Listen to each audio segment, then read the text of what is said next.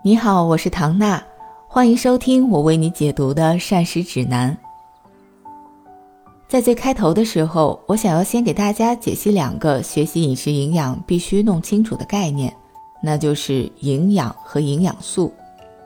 所谓营养，是指我们的身体从外界摄取食物，经过体内的消化、吸收还有代谢，利用食物当中对身体有益的物质。构建组织器官，满足生理功能需要或者满足体力活动需要的必要的生物学过程。也就是说，营养并不是一个名词，一个简单概念，而是一个复杂的过程。而平常大家习惯说的所谓某种食物有营养，其实是指它当中含有比较多对我们人体有益的物质。那些食物当中对身体有益的物质，更严格的讲叫做营养素。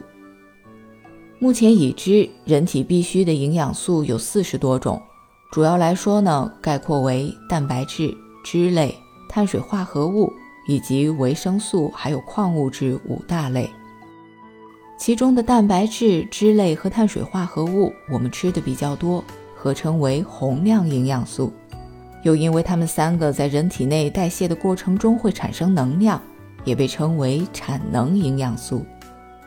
而维生素呢是一个类别，有的溶于水，像维生素 B 一、B 二、B 六、B 十二、叶酸、维生素 C 等，叫做水溶性维生素。我们一般在药店能看到它们以片剂的形式存在，比如一度很流行的维生素 C 泡腾片。还有的维生素溶于油脂，像维生素 A、D、E、K，叫做脂溶性维生素。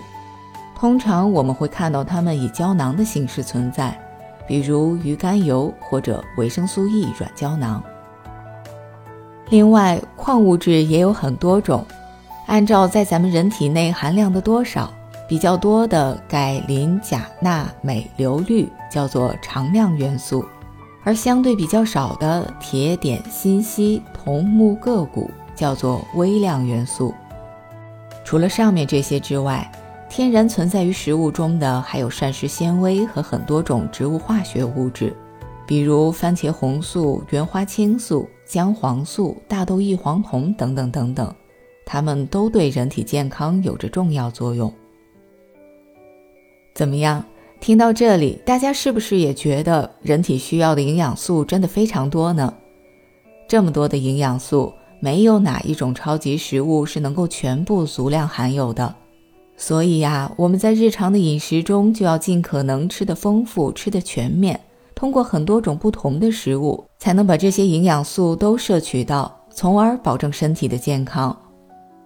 无论大人、小孩还是老人。挑食偏食都会导致某些营养素吃不足，而另外一些却可能超过了身体的需要量。我们通常说的营养不良，其实是指吃进来的营养素的量和身体需要的量之间不平衡的状态，多了和少了都会让天平失去平衡。所以，无论营养素缺乏还是过量，都是营养不良。因此。膳食指南核心推荐第一条第一句就是食物多样。那到底怎么才算做到了食物多样？有没有具体的指标？要吃多少种呢？我们下期揭晓。